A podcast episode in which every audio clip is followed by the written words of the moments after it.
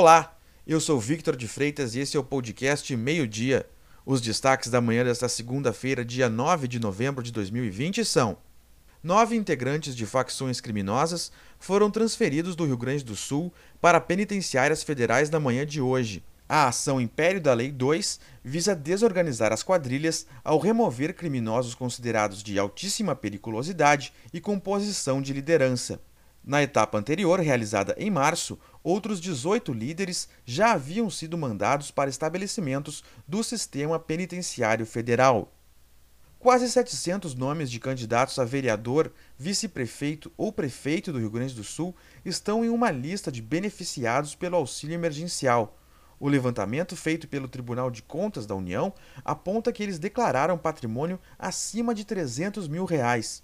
Para o órgão, o patrimônio declarado indica que eles não poderiam receber o benefício. O presidente dos Estados Unidos, Donald Trump, ainda não reconheceu a vitória do rival Joe Biden. O democrata foi declarado vencedor das eleições ao ultrapassar a barreira dos 270 delegados no sábado. Mesmo sem o reconhecimento do atual inquilino da Casa Branca, Biden já prepara a composição de governo, falando em dar espaço para a diversidade. A posse presidencial ocorre no dia 20 de janeiro. A imprensa espanhola anunciou o acerto do atual técnico do Internacional Eduardo Cudê com o Celta de Vigo.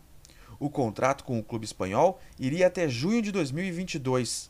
Depois do empate do Colorado contra o Curitiba ontem no Beira-Rio, informações de bastidores deram conta de que o treinador argentino teria colocado o cargo à disposição. De tempos para cá, um atrito do Tchatcho com a direção se tornou público e as relações não eram as melhores.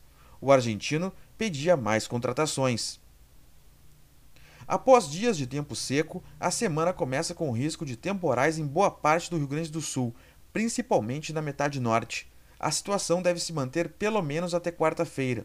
Além da forte chuva, há alerta para queda de granizo nesta segunda-feira. Para saber mais, acesse agora.rs.com. Acompanhe arroba agora no RS também nas redes sociais. Obrigado pela sua companhia e até amanhã.